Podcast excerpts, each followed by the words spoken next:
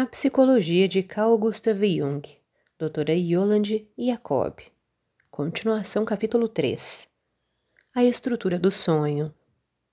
Jung descobriu que a maioria dos sonhos possui certa semelhança estrutural.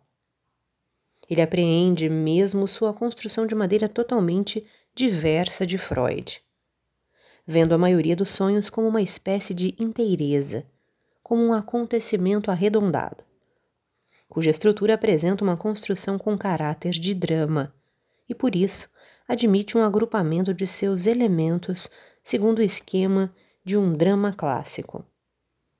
O desmembramento de um sonho, segundo esse esquema, ficaria então assim: 1. Um, lugar, tempo, dramatis personae. Portanto, o começo do sonho que frequentemente informa o lugar onde a ação do sonho se dá e as pessoas do ato do sonho. 2. Exposição, isto é, apresentação do problema do sonho.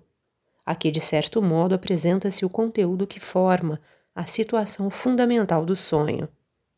A questão, o tema, configurado no sonho pelo inconsciente, e sobre o que irá se expressar então. 3.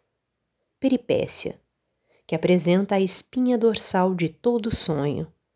Amarrará a ação de um nó, a elevação do acontecimento a um ponto alto, ao clímax ou à mudança, que porém pode consistir também de uma catástrofe.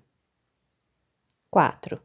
Lices, isto é, a solução, o resultado do sonho, o sentido que aparece em sua conclusão, sua indicação compensatória esse esquema grosseiro segundo o qual se constrói a maioria dos sonhos forma uma base apropriada para o decurso da interpretação.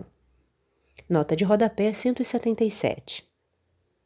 Sonhos que não apresentam nenhuma lices permitem que se conclua sobre um desenvolvimento não sadio da vida de quem sonha. Mas aqui se tratam de sonhos bem específicos, e não podem ser confundidos com aqueles sonhos dos quais o sonhador se recorda apenas de fragmentos, ou que ele reproduz de maneira incompleta, e por isso ficam sem lices. Isso porque naturalmente é raro poder ler imediatamente aquela fase de um sonho. Necessita muitas vezes de um aprofundamento cuidadoso, antes que se revele a alguém sua estrutura por completo.